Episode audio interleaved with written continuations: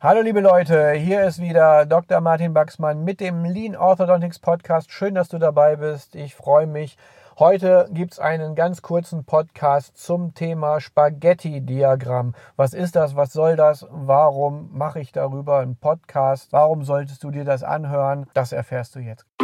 You're listening to Dr. Baxman's Lean Orthodontics. Simply everything that makes you even more successful in orthodontics and practice management. Dr. Baxman is a speaker, Amazon bestseller author, and multi entrepreneur. Now he takes all that knowledge and brings it to you in one podcast. This is Dr. Baxman's Lean Orthodontics.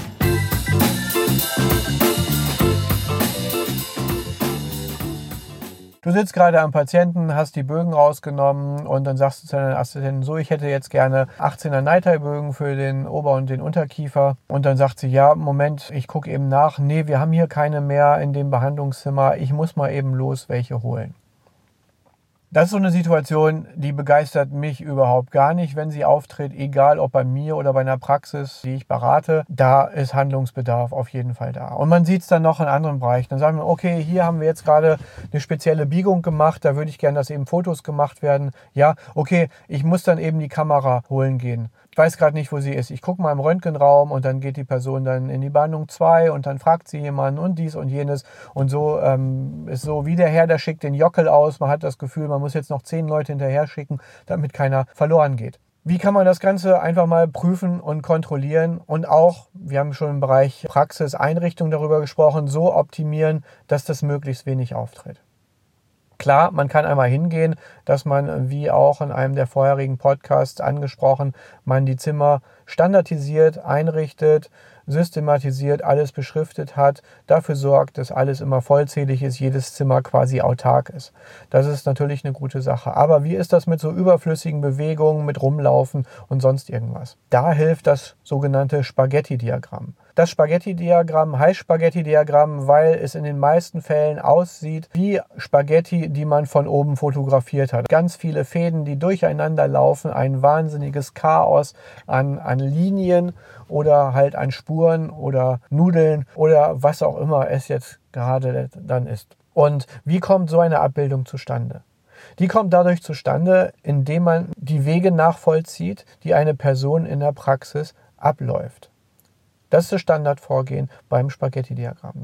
Man schaut mal, du bist jetzt vielleicht der Arzt, du bist in deinem Büro, dann gehst du vom Büro zur Rezeption, fragst, wo musst du hin, dann gehst du von dort in Zimmer 1, ähm, dann wirst du in Zimmer 2 geschickt, dann gehst du mal zum Röntgen, gehst wieder zurück ins Büro, gehst in die 2 zum Büro, zur Rezeption und so weiter und so fort. Du hast ein bestimmtes Wegemuster, das sich ergibt.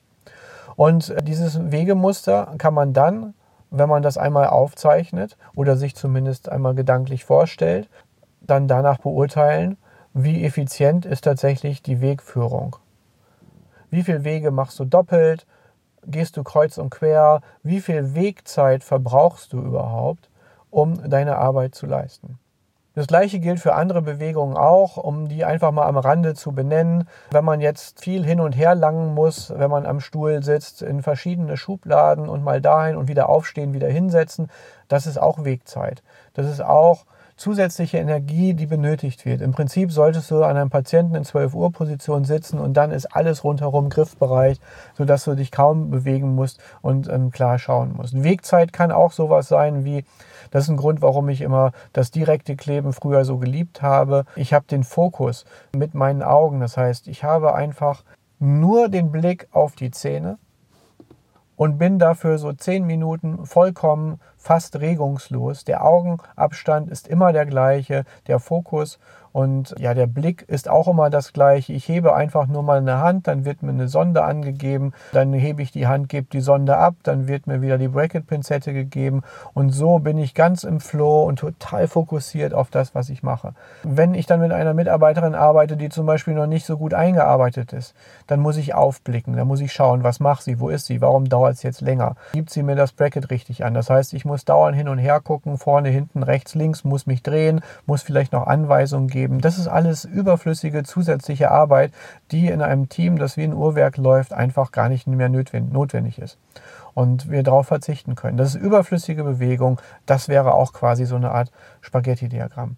Interessant ist auch, wenn wir uns das Spaghetti-Diagramm anschauen, dass wir dort ja dahin kommen wollen, dass wir die kürzesten Wege über den gesamten Tag hinweg zurücklegen, also möglichst wenig Energie darauf aufwenden, von A nach B zu kommen, sondern wirklich sehr klar und strukturiert vorgehen, im wahrsten Sinne des Wortes. Jetzt schauen wir uns mal an, vielleicht hast du einen Fitness-Tracker oder so, der deine Schritte zählt. Ganz viele von meinen Mitarbeiterinnen haben die und ich habe die auch. Da ist es manchmal so ein bisschen konträr. Dann sind die Mitarbeiterinnen, die sagen, ja, ich will ja möglichst viele Schritte machen. Ne? Wenn ich heute Abend 10.000 Schritte habe, die ich bei der Arbeit gelaufen bin, dann ist das super, ist das gut für meine Fitness und für meine Gesundheit. Und ich denke dann immer nur, ja, das ist aber ziemlich schlecht für deinen Arbeitsablauf. Weil ähm, das, was du in 10.000 Schritten gemacht hast, das haben jetzt andere in 2.000 Schritten gemacht. Und ich bin mir sicher, diese 2.000 Schritte waren dann wesentlich kürzer und es war einfach effizienter und besser.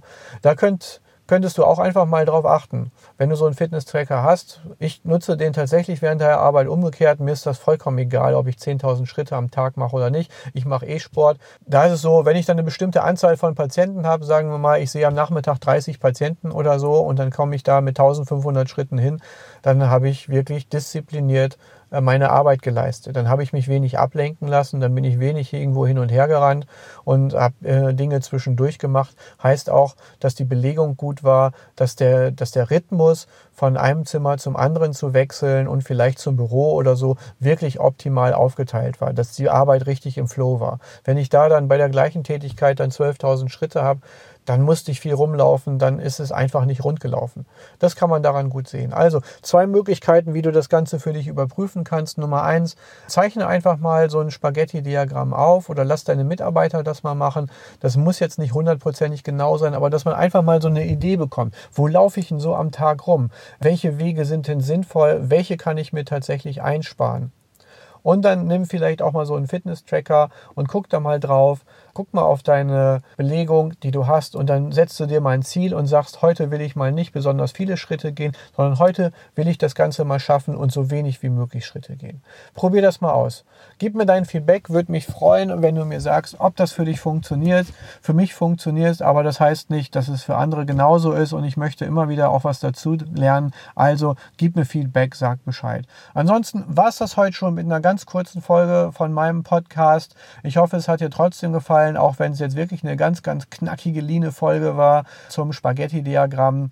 Hinterlass gerne einen Daumen hoch, überall in allen sozialen Medien. Mir fünf Sterne, schreib mir eine nette Bewertung und bis bald.